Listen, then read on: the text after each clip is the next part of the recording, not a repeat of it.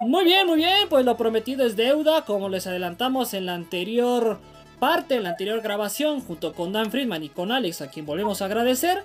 Ya estamos con los otros dos compañeros que son como el agua y el aceite, que no pueden dejar de estarse recordando que el uno es malo, que el otro es peor, pero al final son amigos y definitivamente eso engalana este podcast. Señor Oscar Mota, señor Ricardo Rodríguez, ¿cómo están? Muy buen día.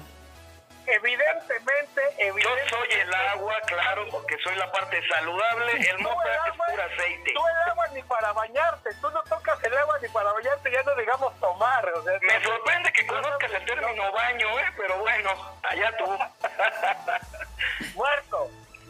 Ahí está. Muertos los vaqueros de Dallas, mi querido Ángel. Te saludo, muchas gracias por la invitación nuevamente. Saludos al señor Oscar Mota, a quien ayer me tocó verlo hacer de a meme de rana.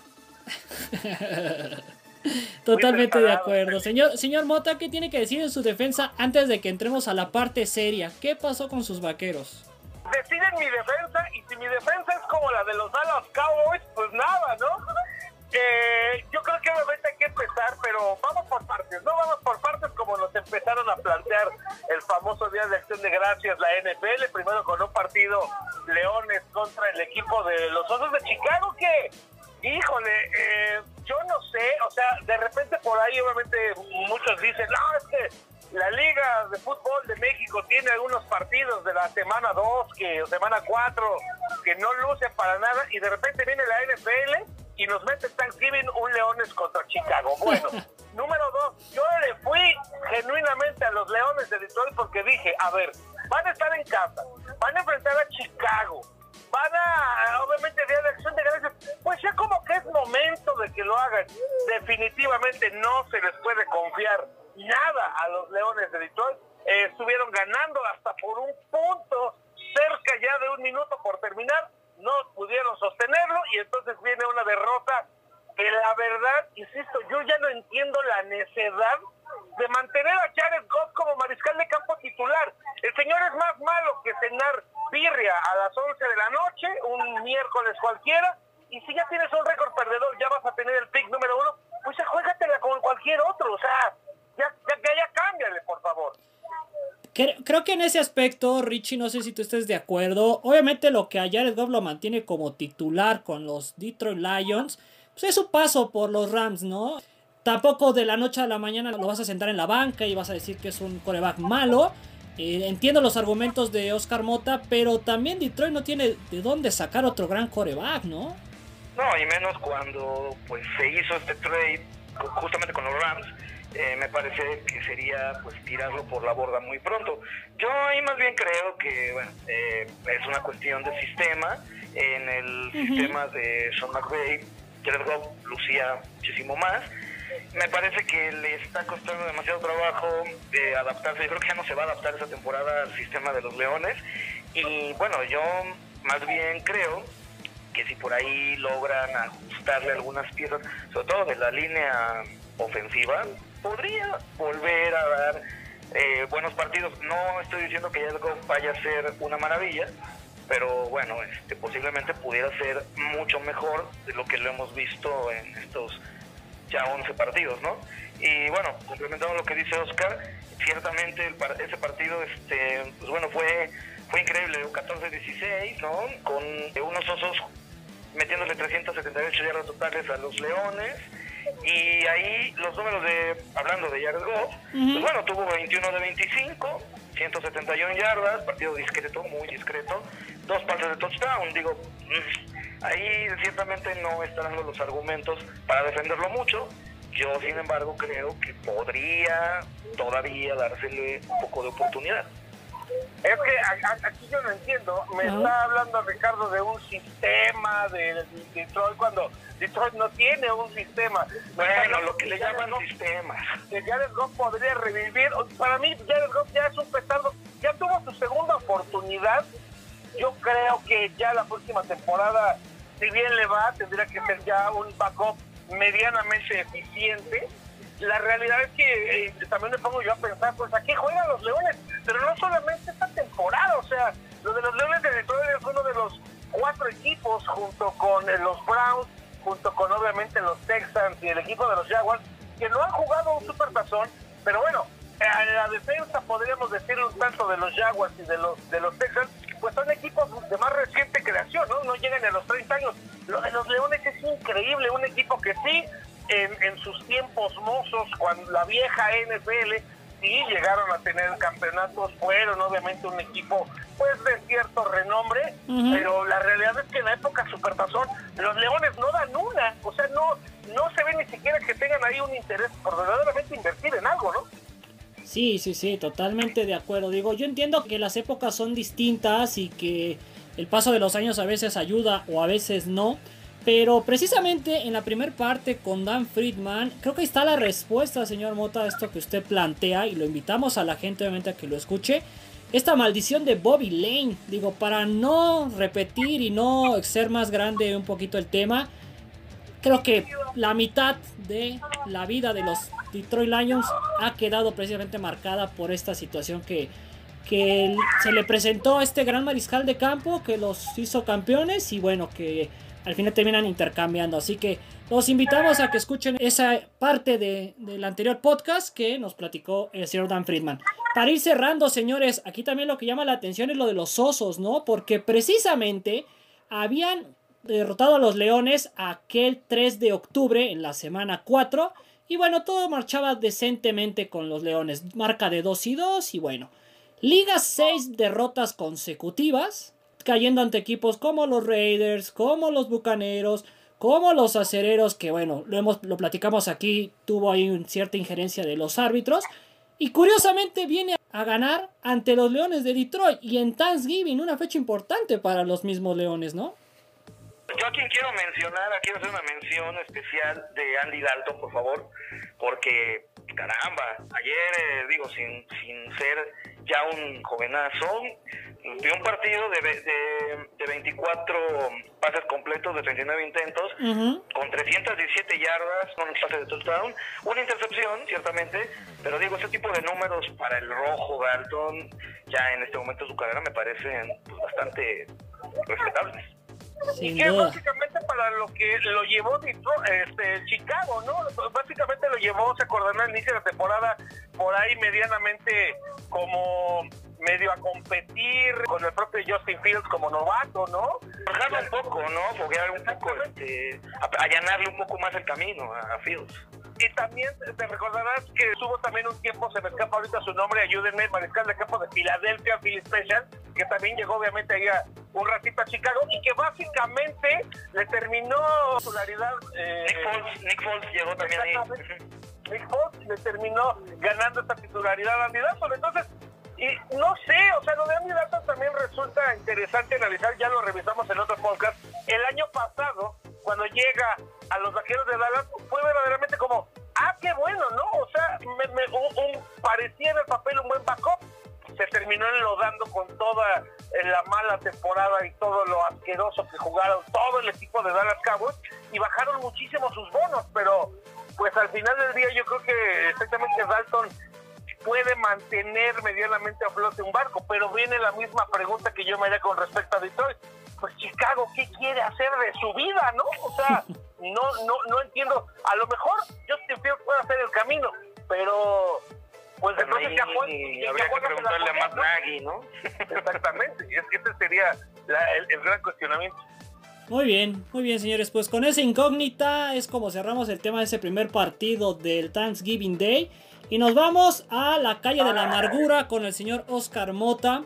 Porque antes de escucharlo con sus berrinches y sus quejas y sus justificaciones, quiero, quiero decir a favor de los vaqueros y de los Raiders que nos regalaron un buen partido definitivamente. Cerca de 900, cerca de 950 yardas, señores, en total, sumando por tierra y por pase. Cerca de 700 entre Prescott y Carr. Cerca de 70-75 puntos entre ambos equipos. Pero también, señor Mota, 28 castigos. ¿Qué pasó ahí? Es terrible, es verdaderamente terrible. No puedes aspirar, ya deja tú a ganar un supertazón, ya deja tú de ganar un partido, a jugar fútbol americano con tanto nivel de indisciplina.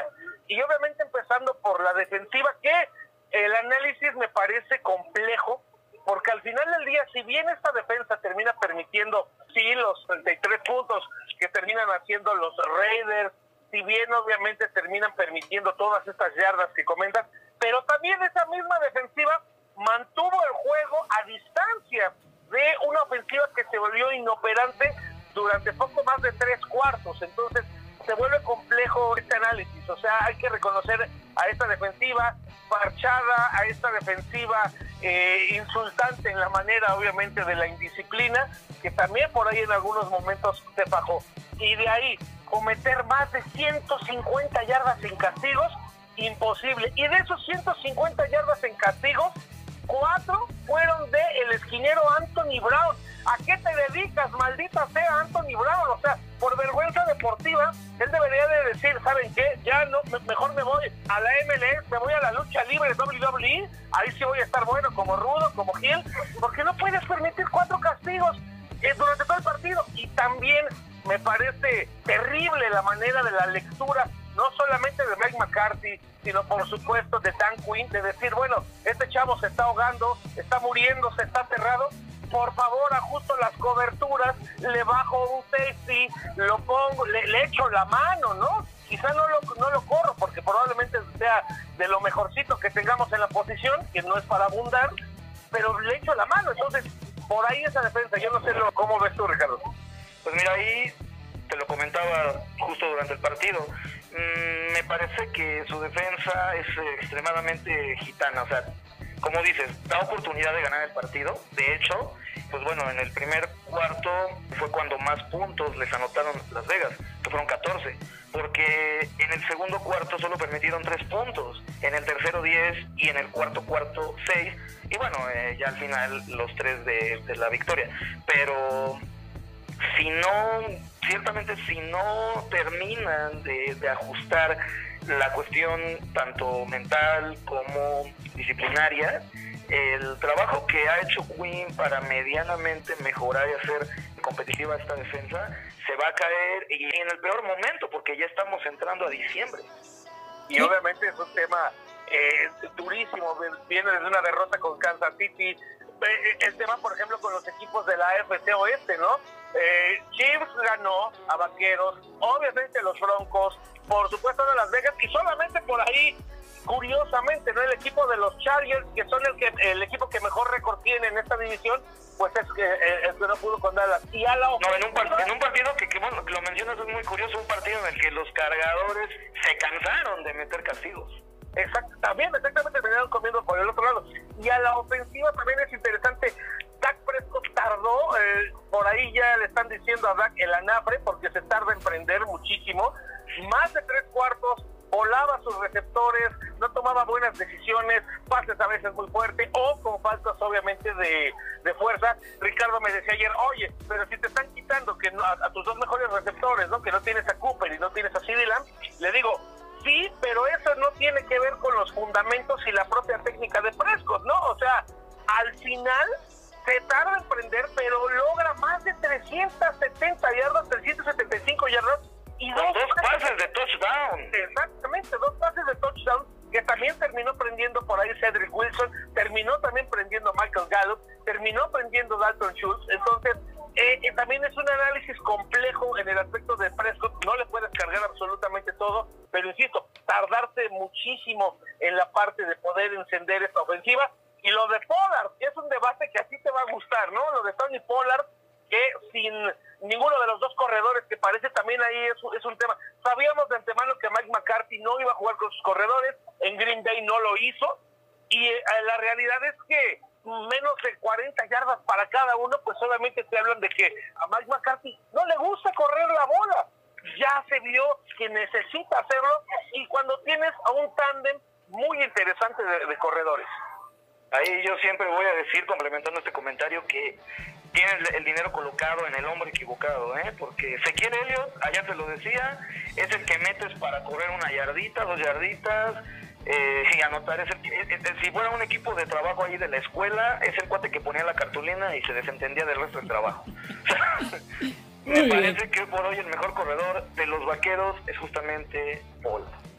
Muy bien. es un corredor explosivo, sí, pero ojo, el trabajo que Elliot está haciendo más también en esta temporada tiene mucho que ver con los bloqueos tiene mucho que ver con los bloqueos, que no es poca cosa. Ayer, ayer que estábamos viendo, y a lo mejor para que lo compartas, estábamos con un miembro glorioso de la Mafia, que por cierto, como ahorita nos dicen cómo se llama este Richard, que decía, él jugó precisamente como corredor, ¿no? En los gloriosísimos Pumas, Pumas EU, y él me explicaba precisamente esta parte de cómo un corredor pues debe de tener la capacidad de poder reaccionar en menos de un segundo para decir a quién me voy a bloquear o si voy a salir a lo mejor en, en una pantalla o si voy a salir en un escape o si evidentemente voy a recibir el balón, ya previa sensación.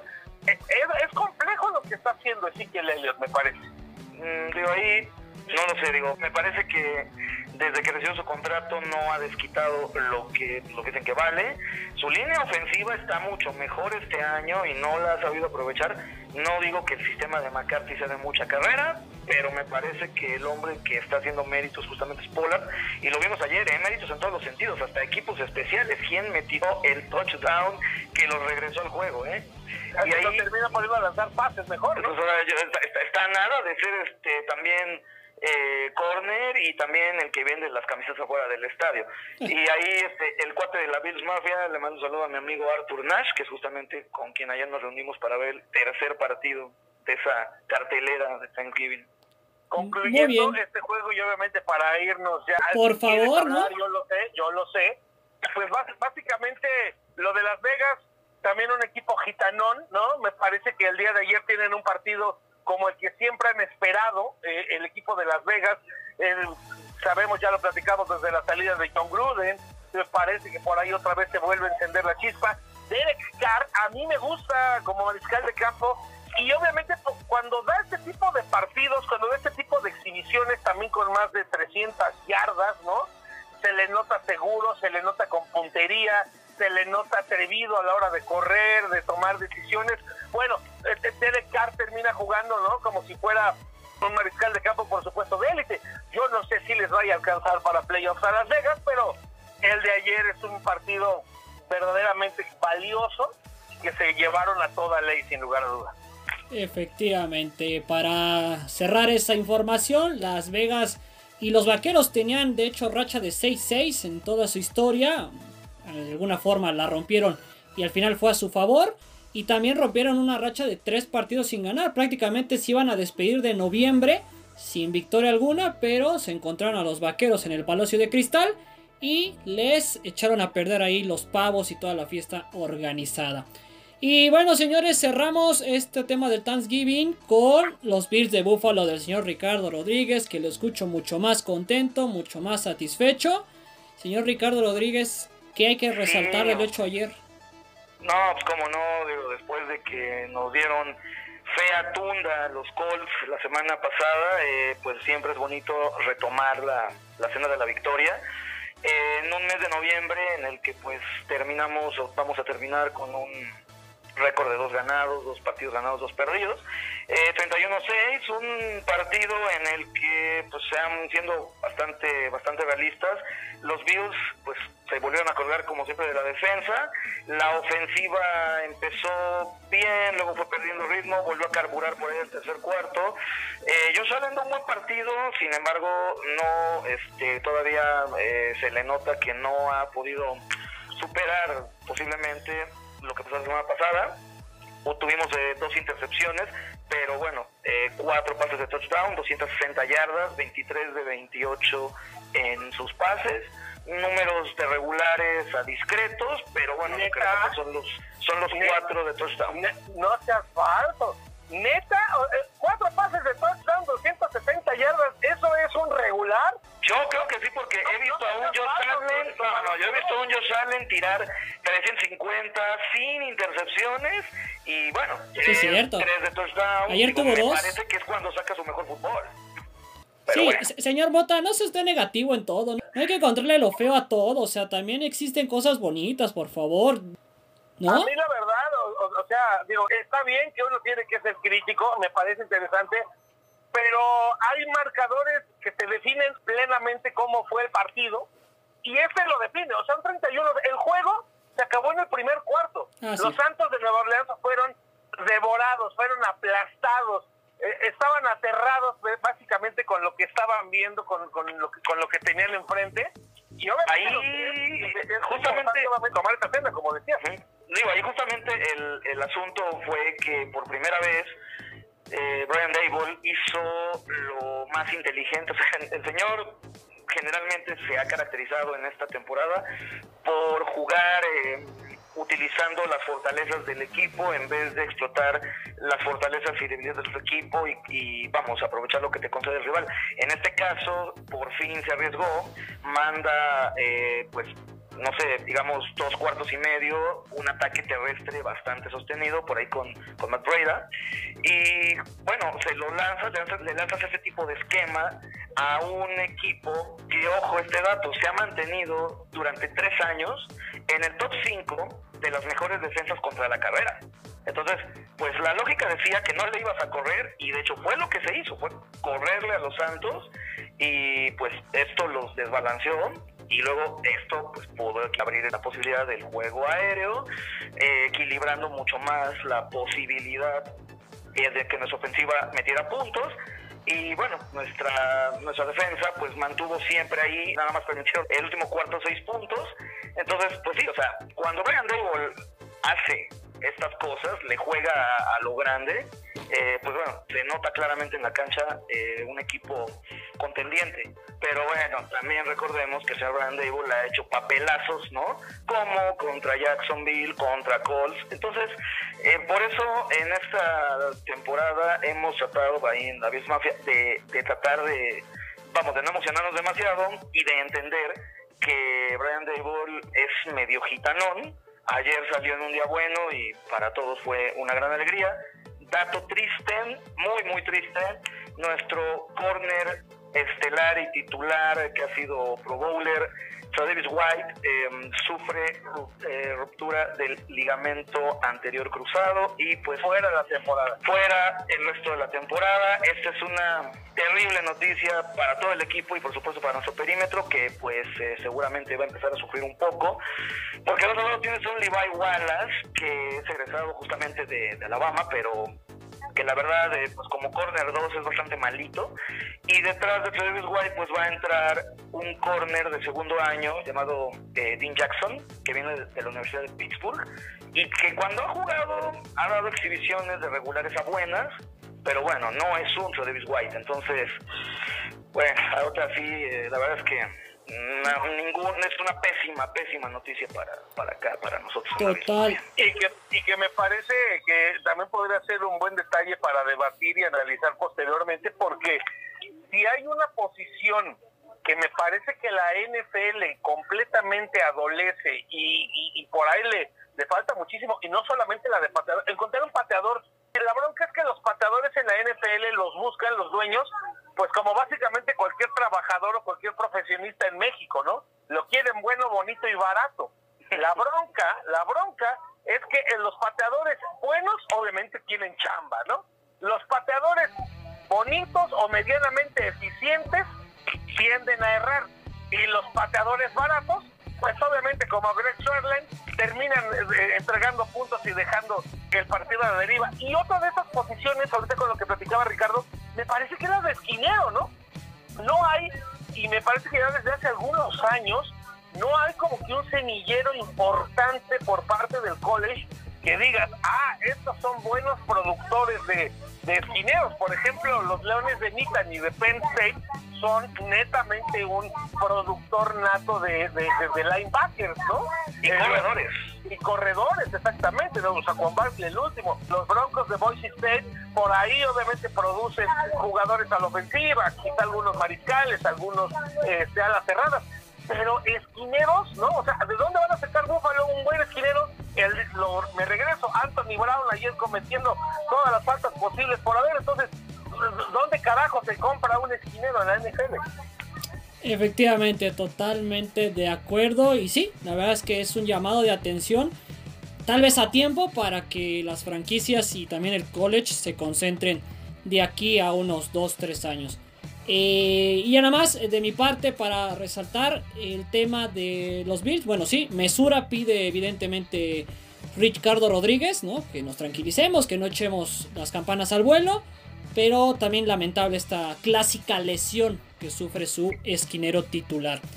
Y en cuanto a lo de los partidos, pues ya lo anticipaba yo, sinceramente. Creía yo que los partidos no iban a dar el ancho para un, para un Thanksgiving Day. Increíblemente, el que menos esperaba que fuera a tener tantos puntos lo tuvo.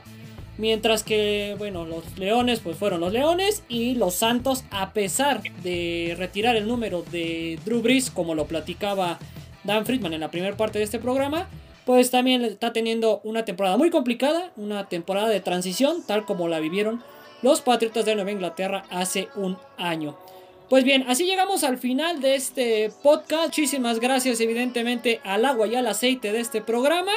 Y les vamos a dar la palabra para que nos agreguen algo más que quieran. Espero que no sea lo que el señor Mota hace cada semana. Así que adelante primero, señor Mota, para que Richie resuelva esto si es que se pone feo. Hoy no, hoy no, porque todavía sigo dolido. Este dolor eh, solamente se me va a quitar hasta el domingo cuando los Steelers pierdan contra los Bengals. Así que eh, lo único que quiero platicar son dos cosas. Espero que los Bills hayan machacado lo suficiente a los Santos, que van a sufrir muchísimo, por cierto, en la búsqueda de mariscal de campo en los próximos años, porque el próximo jueves 2 de diciembre se enfrentan vaqueros contra Santos de Nueva Orleans. Y dos, para, yo sé que solamente se habla de NFL, porque es Sport Bowl, solo cambia NFL, pero yo de Metiche otra vez metiendo la ONEFA, reconocer el gran, gran triunfo que tuvieron los Pumas Acatlán venciendo a las Águilas Blancas del Politécnico. No le ganaban los Pumas Acatlán al Poli, a las Águilas Blancas, desde el año 2000. Y es apenas la segunda victoria en toda su historia. Así que así hay que destacarlo. Y, lo hicieron, Oscarito, eh, superando este tema en contra, ¿no? De jugar en casa, vamos, en el Olímpico Universitario, ¿no? Que te lo platicaba, ¿no? Lo platicamos aquí en el podcast. Muy bien, Oscar Mota, muchísimas gracias, amigos. Saludos allí a, a la familia porque te agarramos en día precisamente de convivir. Así que muchas gracias por tu tiempo. Y Ricardo Rodríguez, ¿algo más que agregar, amigo? Pues de entrada, que cuando el señor Mota suelta datos como este, datos bonitos, agradables, que tienen que ver con el fútbol de adeveras, la liga este, mexicana, eh, pues bueno, se le puede incluso hasta ver como si fuera un ser humano. Lo aplaudo en esta ocasión y sí, felicidades a, a Catlán por ese gran, gran triunfo en este clásico. Y por otro lado, pues eh, yo espero con ansia el domingo para ver varios partidos que me llaman la atención y por ahí espero que la próxima vez los comentemos. Tal es el caso de los Colts contra los Bucaneros, en donde por ahí pues los Colts ya demostraron que no son un equipo nada malo, podrían por ahí darle una, una espantadita a Tom Brady. Y por ahí el Patriotas Titanes en particular lo voy a seguir esperando que los Titanes ganen por amor de Dios, ¿no? Y por qué no el Ravens contra Browns, que pues vamos, eh, se me hace que va a ser un duelazo, no solo por ser divisional, sino porque pues ahí los Browns se están jugando el poder o no mantenerse en la pelea de un lugar para los playoffs. Total, totalmente de acuerdo, amigos. Son cuartos en este momento de la AFC Norte, pero esa división en particular puede dar la voltereta en cualquier momento. Muy bien, muchas gracias a ambos. Yo me despido solamente poniendo en evidencia lo que ha pasado en los picks estas últimas semanas. Se los dije, se los advertí y sucedió. El señor Oscar Mota ha perdido aire, se ha desinflado ese globo y ahora está en cuarto lugar con 92 aciertos y medio. Por delante, Alex Madrid, a quien aplaudimos y saludamos, Ricardo Rodríguez, un servidor y hasta Dan Friedman están adelante del señor Mota. Es quinto, corrijo, quinto de seis. Así que. Como, la defensiva de los Cowboys. Nos vamos, nos vamos con eso. Muchísimas gracias. Yo soy Ángel Estrada. Esta fue una edición más de Sport Ball. Escuchen la primera parte y síganos por favor en redes sociales. Hasta pronto.